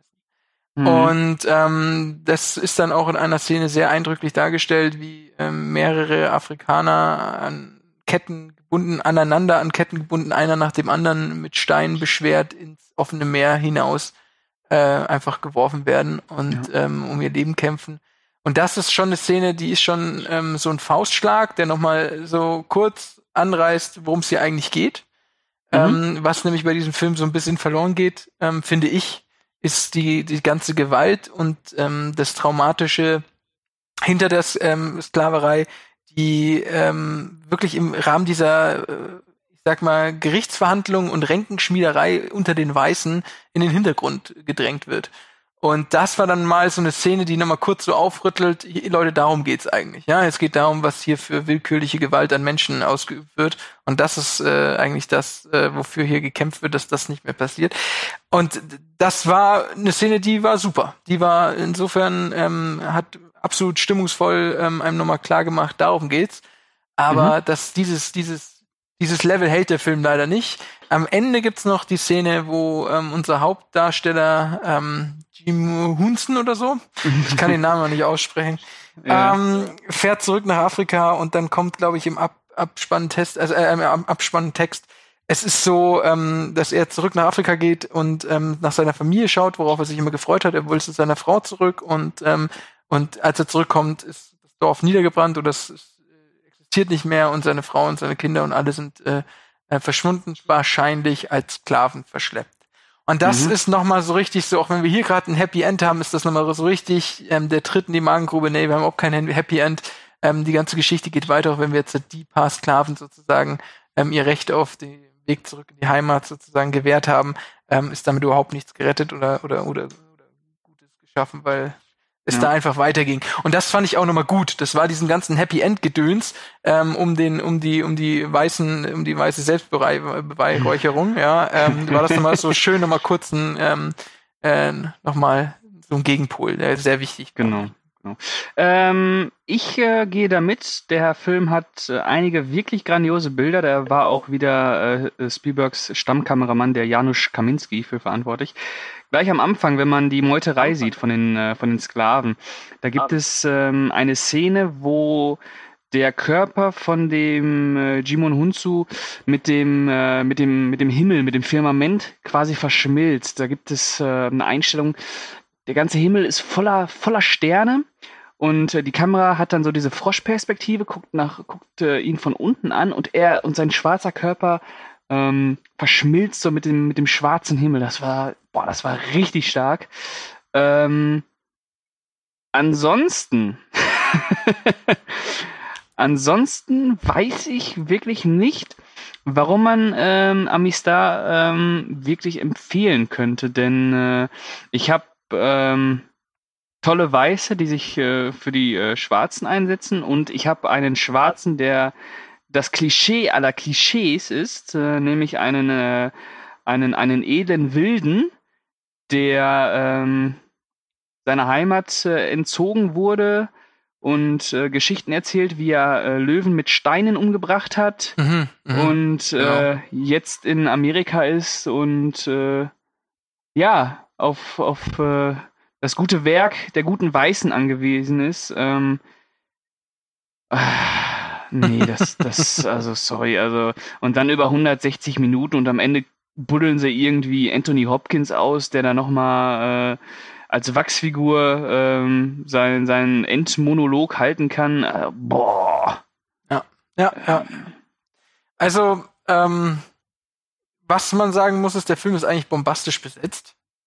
Das ist, ja. äh, das ist das Erstaunliche. Also wir haben Anthony Hopkins angesprochen, wir haben schon Matthew McConaughey angesprochen, auch ähm, Jimon Hunsen, ähm, Hunson ja. ähm, ist eigentlich auch ein äh, mittlerweile etablierter großer Darsteller, finde ich. Und auch ein sehr guter. Mhm. Ja, genau. Und ähm, ja, und wen haben wir noch? Wir haben noch ähm, hier den, den Stellan Skarsgård, der einfach nur, ich weiß nicht, was er in diesem Film macht. Er, er kommt anfänglich als einer von den ähm, beiden Menschen, die dafür sorgen wollen, dass die Sklaverei abgeschafft wird, und dann ist der, steht er nur noch rum. Also so den Film über. Unfassbar. Zusammen mit Morgan Freeman. Ja, genau. Unfassbar. Ja. Ey, das sind so richtige Pappkameraden. Die stehen da in der Ecke rum. Ab und zu hält die Kamera mal auf ihr Gesicht, wo sie ganz entrüstet genau. oder, oder glücklich gucken können. Ey, die, oh, unfassbar. Also prominente Schaulaufen, aber nicht mal Schaulaufen, sondern Stillstand. Ja. Also wirklich. Schaustehen, ja, genau. Ja, Schaustehen, ey. Also Schaufensterpuppen. Ja. Wahnsinn. Sehr erstaunlich, ja. Aber wie gesagt, auch noch Morgan Freeman, also es ist schon ein Top-Cast. aber da wurde nicht alles aus dem Cast rausgeholt, möchte man meinen. ja, ja, ja, also, also äh, Amistad ist dann halt auch wieder so ein, so ein Film, wo du merkst, der ist nur auf, nur auf eine Sache aus und das ist Versöhnung. Er will endlich eine Versöhnung mit der Geschichte herstellen, aber das schafft er nicht. Natürlich schafft er das nicht. Wie soll dieser Film das schaffen? Aber oh, das ist wirklich so ein. Ich habe das zwar schon bei Schindlers Liste gesagt, aber Schindlers Liste spielt in, in einer ganz anderen Liga, äh, wie Amistad, die spielen nicht mehr, eine, nicht mehr die gleiche Sportart. äh, also, ähm, ja, äh, und, und das noch vor einem Jahre davor. Schindlers Liste war Jahre davor. Amistad, ich habe die ganze Zeit das Gefühl, ich schaue einen 80er-Jahre-Film. Ernsthaft. Also der, der wirkte mir so viel älter und ähm, von der ganzen Art irgendwie so, ja, schon irgendwie verstaubt, ne? überholt. Ne? Ja, genau und ja, verstaubt. Überholt. Ja. So richtiges, so richtiges Ausstellungskino, äh, was sich mit der eigenen, äh, mit dem eigenen Produktionsaufwand total brüstet. Hier, guck mal, was ich hier für Kulissen habe und hier die äh, die Sklavenfestung habe ich original nachbauen lassen und hier und das und das und das und und dann auch, aber ach, weiß ich nicht und dann diese ganzen Emotionen wieder, auch, auch was ich schon bei Schindlers Liste angesprochen habe, hier viel schlimmer, weil es, weil es so scheiß dröge ist. Ja. Ähm, die Emotionen und die Gesten und oh, sowas von steif und nur dazu da, um, um ausgestellt zu werden, damit die Leute sagen können, boah, ja, das ist jetzt gerade wichtig, ne? Guck mal, was, was da für Musik läuft und was da, was da gerade für Bilder äh, geschaffen. Äh, ganz schlimmer Film. Ganz schlimmer Film. Holzhammer. Holzhammer-Kino ist das. Also richtig, um den Zuschauer äh, windelweich zu prügeln, damit er versteht, ja, also Sklaverei war schlimm, aber okay. wir haben es ja geschafft. gibt's, gibt's eigentlich noch eine Frau in dem Film? Ist mir gerade so gekommen. Seine Frau? Isabella. Isabella ja, von gut, Spanien. Die in aber, zwei Minuten mal äh, genau. reingucken kann. Ja, ja. Ist auch keine äh, einzige Frau, gell? Also es ist keine. Nee, und was ja auch ein Problem ist, ist ja auch, wie der äh, mit diesen 44 Sklaven umgeht. Also der Jumun Hunsu, klar, der ist so der Anführer und dann gibt es noch einen, der ab und zu mal böse gucken darf. Und genau. dann gibt es noch einen, der mal grinsen darf, damit man seine spitzen Zähne und sieht. Einer, der die Bibel entdeckt, das ist genau, ich, der, der mal das ist, guckt. ist sogar genau. der, ja, ja. Genau. Äh, der die Bibel entdeckt, ja, super, wir haben es geschafft. Ja. Äh, immer noch am Missionieren. Also, ja, tatsächlich. Also man hat das ja, Gefühl, ja. man hat hier die Wilden. Das sind die Wilden. Die sind erstmal ja. da und die verstehen gar nichts. Das sind die Wilden. Aber die Bibel, als Buch in der Hand eines Wilden. Der schaut sich das durch und der schafft es, sich alles selbst herzuleiten, worum es da geht. Ja. Diese Szene, wie er über Jesus spricht und die oh. Bibel ist so ein tolles Buch, dass die Wilden, die müssen es nur aufklappen und dann verstehen sie es. Ja. Also was das nochmal für eine Message da war, da war ich auch furchtbar. Krass. Also ähm, Amistad, nein. Ja. äh, es ist nicht der schlimmste äh, Steven Spielberg, aber es ist schon echt einer seiner Filme, wo ich sage, boah, äh, gut, dass der in Vergessenheit geraten ist. Ja. Also ich, ich weiß auch gar nicht, wie ich dazu gekommen bin. Ich habe gerade nochmal nachgeschaut. Ich habe ihm tatsächlich fünf Punkte gegeben. Ähm, ja, ja. kann ich jetzt ja. selber nicht so genau erklären. Ja. Äh, ähm, ja. Ich würde gern zum Fazit kommen. Damit ja, komm, machen wir. wir kommen, dann kommen wir zu dem Hammer. Dann kommen wir zum Hammer. Genau. Also ähm, äh, Amistad, fünf Punkte, äh, Historienschinken mit viel äh, Prozessdarstellung äh, von Weißen, die sich viel Gedanken machen und ganz toll sind. und dann gibt's eine Handvoll von Schwarzen, die als Wilde dargestellt werden. Aber eine Versöhnung ist ja anscheinend irgendwie im Raum stehend, aber Ja. ganz großer Quatsch. Äh, leider. Äh, ja, also äh, das schließe ich mich an. Ich gebe vier Punkte, wobei ich da jetzt auch gerade denke, warum überhaupt? äh, Ja, also Aber, vielleicht ja. waren es die Schauspieler, ich weiß es auch nicht mehr genau. Oder oder diese Sklavenszene, diese diese Szene oder ja, die beiden, der hat, die zwei, der drei. Hat, hat, ja, der hat ein paar echt eindrückliche Szenen, das stimmt schon. Ähm, ja, also wieder so klassisches äh, His, äh, Hollywood-Großformat-Kino, äh, alles überdimensional und äh, schön mit dem Holzhammer äh, verkauft, äh, damit auch der Idiot in der letzten Reihe merkt, scheiße, äh, Sklaverei ist kacke, aber gut, dass es die Weißen gibt, die äh, die Schwarzen retten und ihn auch noch äh, zu, zu Gott führen. Ähm, oh ja, ja, ja. ja, Selbstbeweihräucherung. Ähm, absolut nicht zu empfehlen. Äh, schäm dich, Spielberg. Ähm, und äh, damit äh, wird hoffentlich nicht mehr über diesen Film gesprochen. Damit wäre dieses Genau. Thema beendet. Jawohl. Und jetzt kommen Super. wir zur, Mm. tja, Wiederentdeckung. Oh. Kommen wir zu München. Oh. Ja. Okay. Pascal, du Oh. klingst gerade so begeistert. Erzähl Mhm. uns doch mal, worum geht es in München? Ähm, Ausgangspunkt von München äh, ist die Geiselnahme der ähm, israelischen Sportler bei den äh, Olympischen Spielen 1972 in München, die damit äh, endete durch eine durch die ähm, palästinensische äh, Terrorgruppe äh, Schwarzer September. Mhm. Ähm, die Geiselnahme endete damit, endete damit, dass äh, alle Sportler umgebracht wurden. Und daraufhin hat die, ich glaube, es die Ministerpräsidentin von Israel, Golda Meir, Meir, Meir, ich bin mir gerade nicht sicher, äh, in Auftrag gegeben, ähm, die Drahtzieher und die Attentäter aufzuspüren um, und umzubringen. Und äh, München beschreibt äh, dieses äh, in Anführungsstrichen Sonderkommando des Mossad, das äh, losgeschickt wird und äh, eben jenes ähm, umsetzen soll. Und ja, das war ist eigentlich schon die Inhaltsangabe. Mhm. Kann man sagen. Ja. Mhm. Ähm, der Film bezieht sich auf den Roman Die Rache ist unser von George Jonas. Ähm, den Roman hat Steven Spielberg schon äh, sehr oft erwähnt, auch bevor er München gemacht hat, weil äh, das wohl seiner, äh, seiner ähm, Meinung nach die, das, einzige, das einzige Buch ist, was wirklich adäquat die Mechanik von Attentaten zu erforschen versteht äh, zu erforschen versteht und in einen Kontext mit dieser israelischen Vergeltungs, äh, äh, Vergeltungsfeldzug setzt. Ähm, auf den bezieht er sich jetzt und ich muss sagen, ich habe München jetzt zum zweiten Mal gesehen und für mich ist das einer der besten Steven Spielberg-Filme überhaupt. Mhm. Wann hast du ihn denn das erste Mal gesehen? Das erste Mal gesehen habe ich ihn, äh, da habe ich ihn damals auf, ich weiß gar nicht, ob schon Sky war. Ich glaube, es war sogar noch Premiere. Ja, oder es war irgendwas anderes. Auf jeden Fall habe ich ihn mal aufgenommen. Okay. Und dann habe ich ihn, äh, war ich noch, noch jünger, keine Ahnung, 18, 19. Ähm, habe ich mir angesehen und ich war total überwältigt. Ich dachte mir, boah, was für ein unfassbar intensiver Film. Also, was macht das? Ist doch niemals Steven Spielberg. Und äh, genau dieses Gefühl hatte ich jetzt auch wieder, als ich ihn am Sonntag gesehen habe. Wir haben heute Mittwoch. Ähm, ich, es ist unfassbar, was Spielberg da gemacht hat. Also, das ist wirklich ein Steven Spielberg, wo du nicht merkst, dass es ein Steven Spielberg ist. Okay. Ähm, darf ich da gleich einhaken? Was Bitte. ist denn das Intensive an dem Film? Das Intensive an dem Film ist äh, dieses durchgehende Klima der Anspannung. Dieser Film dauert, ich glaube, 160 Minuten.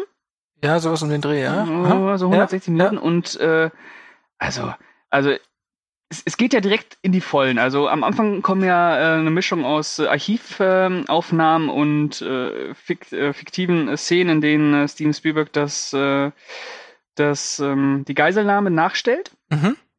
Und äh, diese Geiselnahme wird dann immer wieder so in, in Einblendungen äh, aufbereitet. Ich glaube, es sind, kommen dann nochmal zwei oder drei Einblendungen. Mhm. Über den Film verteilt noch. Über den Film verteilt, genau. Genau. Und äh, du hast dann halt, ja, wir haben ja auch wieder eine Heldenfigur, die äh, eine Wandlung durchmacht, ähm, wie Oskar Schindler. Denn wir haben hier so einen, äh, einen, einen Mossad-Agenten, der keinerlei Ahnung äh, vom Außendienst hat, der früher mal als äh, Personenschützer für die Ministerpräsidentin äh, tätig war und ähm, jetzt mit dem Auftrag äh, versehen wird, äh, palästinensische Attentäter finden und umbringen. Mhm. Ähm, diese Figur, wie heißt der nochmal? Äh, Avner. Äh, Avner, genau, Avner Kaufmann. Ähm, das ist so ein, das ist so ein, ja, so, so ein, so ein Selbst, selbst, selbstgefällig würde ich nicht sagen, aber es ist schon so jemand, der so ein, so ein, so ein sehr auffälliges Grinsen vor sich herträgt. Also es ist so jemand, der, ja, der mit sich äh, schon im Rein ist, der irgendwie Initial Ähm, am Anfang. Mhm. am Anfang, genau, genau, Ja. der so steht im Leben, alles gut, Frau ist schwanger, Job läuft, kein Stress. Ich arbeite zwar beim Mossad, aber kein Ding. Ähm, und dann wird er halt von, von der Ministerpräsidentin ausgewählt. Warum? Weil ihn keine Sau kennt, weil er ein Durchschnittstyp ist, weil er äh, noch keinen Namen hat im, äh, im, im internationalen äh, ja, Terrorbekämpfungsgeschehen. Äh, und er stellt sich dann so einen Söldnertrupp zusammen, zu dem dann auch zum Beispiel Daniel Craig gehört. Ciaran Hinz Ja, okay. und Hans Zischler. Nein, ich will es nur sagen, es ist ein toller Cast. Okay, ja, genau. Er, er Mhm. stellt diese Crew zusammen, ja. Genau, und dann äh, geht's äh, rund um den Globus ähm, mit Hilfe eines äh, französischen Informanten, ähm, den er, glaube ich, kennenlernt über Moritz Bleibtreu. Genau.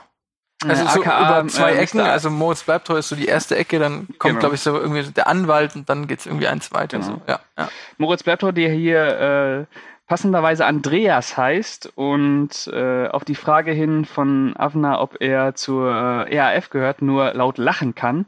äh, was sehr, sehr passend ist, weil drei Jahre später hat äh, Moritz Bleibtreu Andreas Bader gespielt. Ähm, Genau. Diese, schön. diese Parallele ist mir nicht aufgefallen beim Schauen, muss ich tatsächlich sagen. Da, Okay. Das ist mir Ja. entgangen. Ja, ja, Da, ja. da, ich, da musste ich schmunzeln. Das, das hat mir gefallen. Das fand ich schön. ja. Äh, wobei, wenn, äh, als man den 2005 gesehen hat, hat man das ja noch gar nicht geschnallt, ne? Weil der Film Mhm. halt erst- drei Jahre später kommt, dieser Bader-Meinhof-Komplex. Aber ja, wahrscheinlich genau deswegen haben sie das so besetzt. Genau. Genau, und dann geht das los. Und dann ist das wirklich ein, ja, schon klassischer Polit-Thriller, Mhm. aber wirklich äh, total eindringlich äh, erzählt als die Geschichte eines Mannes, der äh, an seinen Aufgaben eben nicht wächst, sondern komplett zerstört wird. Und auch Agenten-Thriller. Also, ähm, Agenten-Thriller, und, und ja. ich finde, das gibt dem sowas unglaublich Realistisches gegenüber all den Helden, die wir so kennen. Ähm, Es gibt diese Szenen, wo sie zusammensitzen und essen, sich Gedanken machen über Politik, also die verschiedenen Agenten zusammen. Da, da lebt Mhm. man sie als Menschen. Da erzählt jeder Ja. aus seiner Perspektive. Der eine, der sagt, müssen wir denn die ganze Zeit alle umbringen? Der andere, der sagt, ich finde, jeder, der das getan hat, sollte sofort lieber heute als morgen umgebracht werden. Ähm, die verschiedenen Positionen, diese verschiedenen, also es ist eine wunderbare Vermenschlichung der mordenden Agenten. Das ist, äh, fand ich extrem gut an dem Film. Ähm, und das geht sogar noch weiter, denn äh, die Grenzen zwischen Täter und Opfer verschwimmen ja total. Denn äh, Steven Spielberg bemüht sich ja auch darum, die ähm, palästinensischen ähm, Hintermänner und Drahtzieher und Attentäter zu zeigen. Und da hast du dann auch äh, wirklich intellektuelle Leute, die mit ihrer Familie zusammenwohnen. Ja. Ähm, Ja. Äh, dafür hat er ja viel Kritik geerntet, ähm, Steven Spielberg. Dafür hat er auch ähm, nachgesagt bekommen, dass er anti-Israel äh, anti-Israel wäre, denn er zeigt die Palästina, äh, Palästinenser, aber er zeigt die Sportler nicht. Wo ich, mir wo ich mich frage, äh, äh, äh, okay, Moment. ja, er darum doch, geht's nicht. Er zeigt doch auch die Sportler. Also, Also, er, zeigt, er zeigt nicht den Hintergrund der Sportler. ach so, er zeigt sie, okay. ne? Mhm. ähm, äh, aber er zeigt den Hintergrund der, ähm, der Attentäter. Mhm. Und äh, das macht den Film ja so wahnsinnig ähm, ambivalent, weil äh, du hast ja auf beiden Seiten im Prinzip Auftragskiller. Mhm. Sowohl äh, auf der israelischen Seite als auch auf der palästinensischen Seite. Ja, das ist ein Und Auge um dadurch- Auge Prinzip. Ja. Genau, und dadurch werden die alle irgendwie zu Gespenstern. Und am meisten, äh, am meisten Gespenst ist halt dieser, dieser Avner, der irgendwann. Äh, na, Im Film wird es ja so erklärt, dass er, warum, warum er sich dafür einsetzt, dass, warum er sich so entschieden dafür einsetzt. Der Mann hat noch nie jemanden umgebracht vorher. Mhm. Und äh, wird jetzt losgeschickt, Leute umzubringen. Warum macht das? Mhm. Weil dieser ähm, Afner jemand ist, der. Oh, hier ist gerade ein LKW. Moment. Ich hoffe, den hört man nicht. Hört man den? Natürlich. Sekunde. Dankeschön.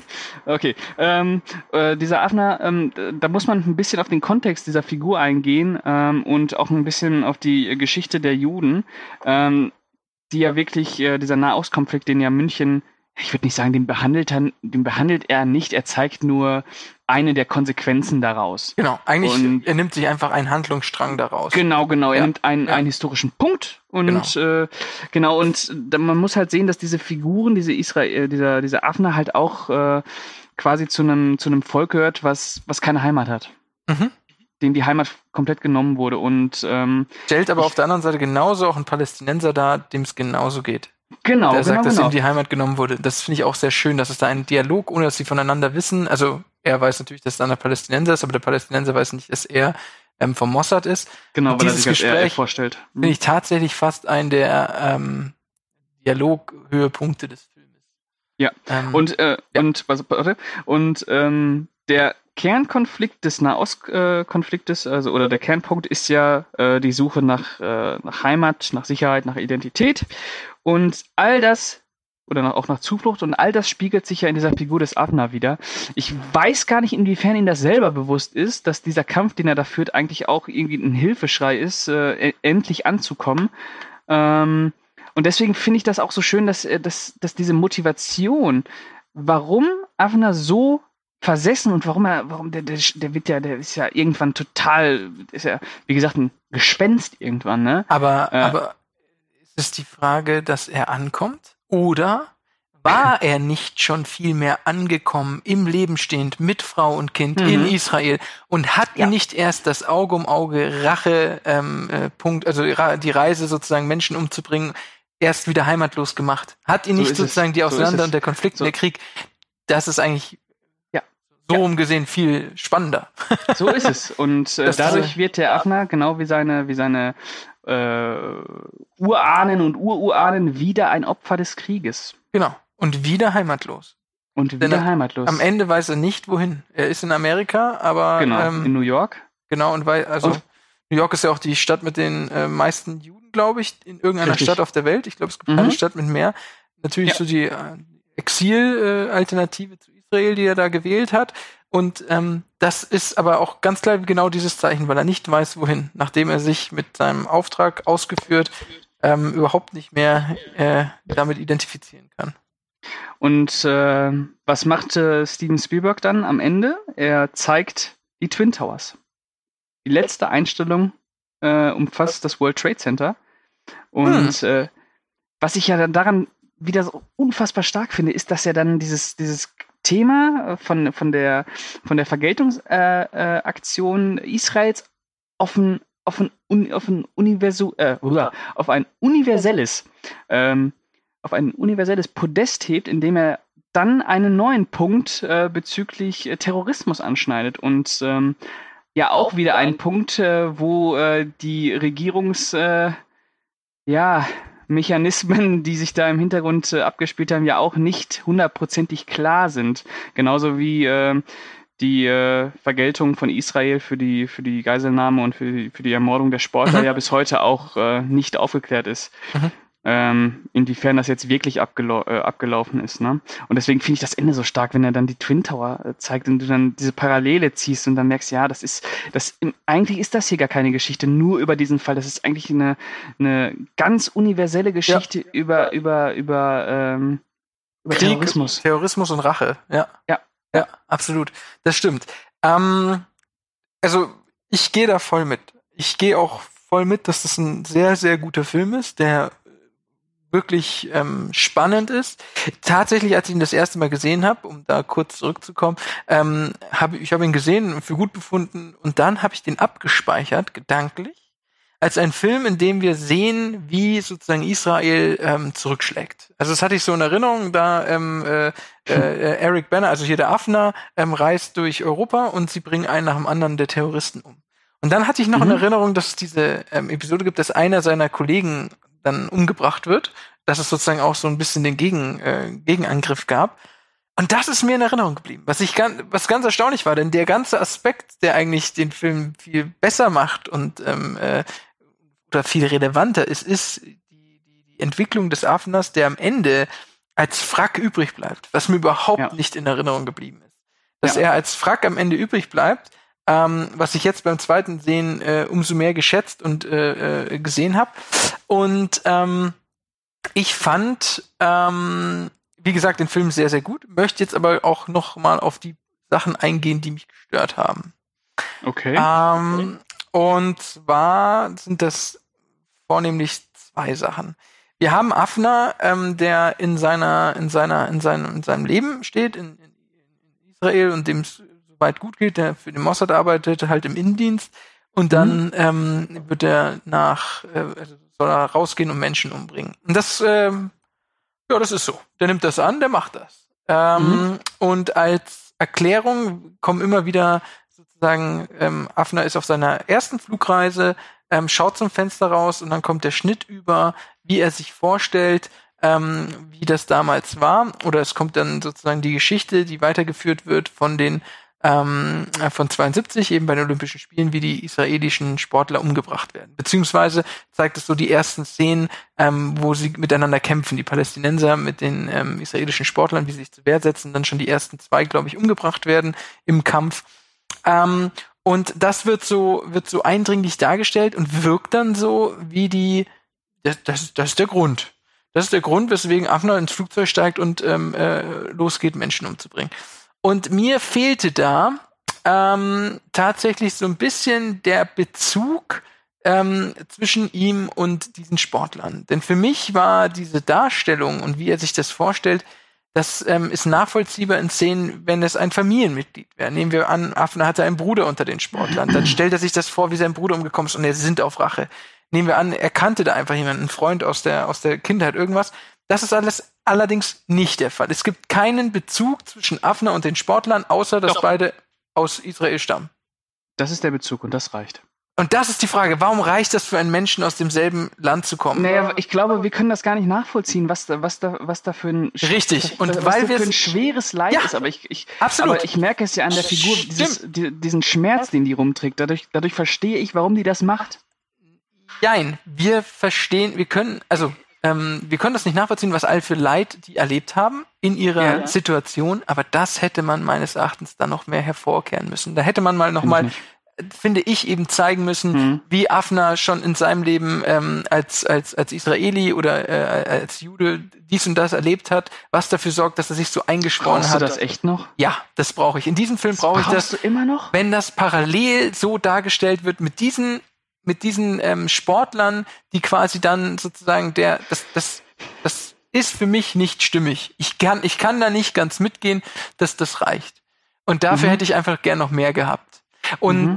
wo wir gerade bei diesen Einstellungssequenzen sind, kommen wir zur letzten Einstellung, bei der Afner schon vollkommen desillusioniert ist, ein Stück weit. Also das, das ist, glaube ich, schon, ähm, Schon äh, zerstört. Schon Genau, zerstört. da ist er schon von der ganzen Racheaktion ähm, sozusagen eigentlich ähm, ganz mitgenommen, paranoid geworden im Verlauf, immer wieder. Angst, dass er selber einem äh, Anschlagsopfer wird. Ähm, und dann sieht man ihn eben in der letzten Szene beim Sex mit seiner Frau. Und ähm, in dieser Szene ähm, sieht man dann parallel als, als Einstellung ähm, erstens, wie er, ähm, äh, also wie, wie, die, wie, die, wie, die, wie die israelischen Sportler dann im Final am, am Flughafen ähm, erschossen werden ähm, durch die Palästinenser und wie die Palästinenser erschossen werden. Ähm, also die, die Terroristen Schwarzen September. Und ähm, zeitgleich sieht man eben, wie Afner eben äh, ja, ähm, äh, beim Geschlechtsverkehr und währenddessen wie, wie, wie Schweiß durch den Raum fliegt in, in, in, in- in ganz äh, langsamer äh, Einstellung. Und das ist für mich eine, also ich verstehe da den Bezug nicht, ich verstehe da nicht, warum musste die Szene so inszeniert werden. Ja. Also äh, ich, Ich- finde das hab- total Banane, muss ich ehrlich ich habe sagen. ich Das- hab nachgelesen, warum, warum ich habe Ah. äh, nachgelesen, warum Steven Spielberg das so gemacht hat. Äh, er hat gemeint, er wollte da eine Fruchtbarkeitsmetapher einbringen, äh, die äh, Neuanfang und Tod immer gegenüberstellt. Und äh, dann habe ich überlegt, ja, das ist in dem Film die ganze Zeit präsent. Es gibt da zum Beispiel auch eine Szene, wo sich Milch mit Blut vermischt. Ähm, Hm. Ja, und da gibt es immer, immer, immer weitere, aber ich, ich, ich da bin ich, bin ich auch bei dir, das hm, nein. das musste nicht die sein. Vor, die allem, ist ein bisschen vor, allem der, ja. vor allem der rammelt da ja und dann so, Ja. so ein, ein Schweiß, ey, Wahnsinn. Ja, ja, ja. Also ganz, ja. ganz komische Szene. Auch wenn er das da gegenüberstehen wollte. Ähm, Ja. äh, Steven Spielberg, hast du mal gesagt, hat noch keine Sexszene gemacht davor? Äh, doch, in Schindlers Liste. Doch, hat er. Ah In ja. Schindlers Liste gibt's eine. Mhm. Okay, na gut. Aber das war jetzt wahrscheinlich die Er hätte es wildeste. belassen können. ja, absolut. Also das sieht Ja. echt aus wie, keine Ahnung, äh, was ist das? Ja, Äh, Flashdance, Striptease, keine Ahnung, wo Ja, Wasser ja, von echt, oben auf einen runterkommt. Das ist echt Banane. wirklich, wirklich, wirklich. Ganz komische Szene. Aber, Und- aber die zerstören den Film nicht. Nee, aber sie, sie, sie gehen einem abrunden. Zuvor. Sie, ja. Es ist so ein bisschen, also ich fa- fand ich schwierig und wie gesagt, nein, es ist tatsächlich, wenn wenn wenn dich äh, die anderen Szenen dieser einen Spieler nicht stören ähm, im, für seine Motivation. Ich habe ja mit denen schon ab Szene 1 äh, ein Problem, wenn er da rausschaut aus dem Fenster Flugzeug. Das das das das hat sich mir nicht so ganz erschlossen. Hm. Ähm, deswegen äh, gehe ich da halt über alle äh, Sequenzen diesbezüglich hinweg, dass ich Mhm, sage, dass mhm. die mich stören. Das ist, das Ist ist die eine Szene alleine, das, das ist ja, Ist ja, ist ja auch legitim. ich auch kann ein, man, dass kann die, man ja durchaus kritisieren. dass die eine Szene einen nicht, äh, die, nee, die, die macht jetzt nicht das fette Minus. Das Nein, nein. zweite, was ich noch ansprechen wollte, war, wo ich es doch noch davor so schön fand, dass der Film ähm, eben diese Agenten zeigt, wie man sie sich viel mehr vorstellen kann, viel mehr darstellen kann. Jeder mit seiner Expertise zusammensitzend, planend, ähm, ein Haufen, der da irgendwie zusammengewürfelt ist und eben ähm, alles andere als James Bond, ja, ähm, so in der Art, gibt es dann diese ähm, mysteriöse Organisation, die jeden auf der Welt finden kann und ähm, von einem Familienoberhaupt geführt wird und ihnen die Informationen liefern, ähm, damit sie ihre Terroristen finden. Und ähm, die arbeiten mit keinen Regierungsorganisationen zusammen, schön und gut. Und dann muss er dann mit dem, mit dem, mit dem, mit dem, ähm, äh, als er dann einmal den, den Vater kennenlernen will, also er hatte mal als Kontaktmann den, wie heißt der, Louis? Heißt der Louis? Mhm. Louis, ja. Genau, ähm, äh, ein Kontaktmann, der immer wieder ihn mit Informationen äh, versorgt. Und dann will ihn allerdings der Vater kennenlernen, nachdem nach der letzten Information auf einmal der Mossad äh, sozusagen ähm, äh, äh, klarerweise ähm, an diesen Personen Rache geübt hat und äh, eigentlich der Deal war, dass sie sozusagen nicht mit Regierungsorganisationen zusammenarbeiten. Möchte der Vater ihn kennenlernen, dann wird er mit ähm, äh, einer ja, Augenbinde dorthin gefahren, irgendwo auf ein Landgut und da thront dann dieses ähm, äh, dieses Familienoberhaupt ganz in einer, ähm, ja, mafiös ist zu böse, aber so in der Art und Weise über seine Organisation und äh, unterhält sich mit ihm über das Essen und was weiß ich alles.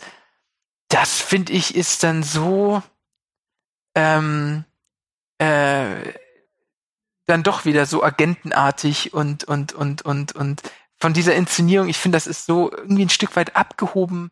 Ähm, passt für mich nicht in diese realistisch spannungsaufgeladene ähm, Welt, wo dann sozusagen dieser ähm, Familienvater und ähm, Patriarch mit seiner ähm, äh, Organisation, die jeden auf der Welt findet, ähm, da irgendwie reinkommt. Das könnte auch aus dem James Bond sein, so vom Gefühl Mhm. her. Und das fand ich war dann nochmal so äh, eine komische, äh, komische Inszenierung oder eine, irgendwie nicht ganz greifbar. Das war dann irgendwie viel mehr so Action-Kino oder oder oder das das finde ich ist auch ein bisschen auch Klischee.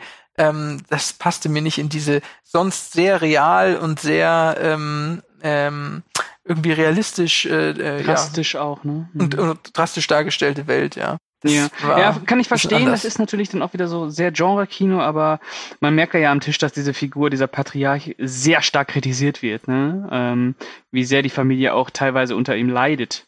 Ja, Ähm, ja, Ja. aber ich, ich kann nicht schon verstehen, das ist natürlich äh, so ein kleiner das ist schon- Stilbruch gefühlt. Also für mich ja, so ein kleiner. ja, das ist, äh, wobei ich die Szene mag, ähm, weil sie ja auch nochmal zeigt, was da eigentlich alles möglich ist, ne? Also was es für Organisationen gibt, äh, die quasi neben unserer Realität einfach bestehen und äh, obwohl der Avner halt jetzt auch im- beim Mossad ist, merkt, dass er eigentlich so von den ganzen Organisationen überhaupt nichts weiß, was da noch wirklich abgeht. Es gibt immer was Größeres, es gibt immer was Größeres, es gibt immer was Größeres. Mhm. Äh, aber kann ich verstehen, legitimer Punkt. Ähm, Genau. Aber sonst Ja. tatsächlich wirklich jetzt auch beim zweiten Mal sehen hat er mich umgehauen. Ähm, also wirklich beachtlicher Film. Ähm, soll jeden ans Herz gelegt sein. Ähm, sehr schön. Mhm. Topcast. Ähm, Und auch extrem spannend. Und, Und für äh, Spielberg-Verhältnisse auch sehr brutal. ja, Blutig. und tatsächlich auch wenig pathetisch. Gar nicht. Ja. Grandioser, oder, oder gar nicht. grandioser ja. Anti-Spielberg. ja. Absoluter Anti-Spielberg. Ja. Rabiat, ungeschönt, brutal, provokant Mhm. auch. Mhm. Äh, grandios gespielt. Eric Banner äh, haut da richtig einen raus. Ja, äh, ja voller äh, Ambivalenz. Ähm, toller Film, grandioser Film. Ja, hat mir auch sehr Spaß gemacht. Also, Stimmt mit Sicherheit der mutigste von Steven Spielberg. Mhm. Mhm. Äh, ja, ich glaube, brauchen wir noch ein Abschlussplädoyer? Ich glaube nicht. also ähm, ich habe ihm 8,5 Punkte gegeben. Ich und auch. Ähm, Ich auch. halte ihn nach wie vor für einen absolut unterschätzten Spielberg. Ich habe auch das Gefühl, dass über Total. den äh, viel zu wenig geredet wird. Gar nicht Dafür, dass der mehr. eigentlich sehr gut ist. Den sollte Ja, man, also, richtig. den solltet ihr da draußen euch auf jeden Fall demnächst mal wieder Ja, anschauen. müsst ihr wiederentdecken. Unbedingt. Ein Film zum Wiederentdecken. Ja, Großartig. genau. Ja, gut. ja, Haben wir es geschafft? ja, ich denke schon. Sind wir zufrieden? Ähm, ja, doch, doch auch. Geht, ne? Okay. Ja, absolut. Ja. Ja, gut. Ähm, ja, dann würde ich sagen, Max, äh, wir unterhalten uns dann nochmal, was wir für Ausgabe 4 machen. Ja, wir haben ja schon Ähm, Ideen. Ja, aber es ist ja, wie du weißt, mit Ideen, die werden Genau. immer wieder gedreht und gewendet. Ähm, okay, dann ähm, würde ich mich jetzt erstmal verabschieden und überlasse dir dann das letzte Wort. Ähm, ich danke allen fürs Zuhören. Ich äh, hoffe auf Kommentare ohne Ende. Ähm, und den Podcast könnt ihr, oh, jetzt geht das wieder los. Den könnt ihr abonnieren, runterladen oder auch einfach nur anhören auf Podigy, auf iTunes, auf Spotify, auf Deezer, auf YouTube, auf moviebreak.de direkt. Äh, das war's. Genau. Genau. Äh, dann würde ich sagen, bis zum nächsten Mal. Danke, Max, dass du wieder dabei warst und äh, macht es gut. Ciao, ciao.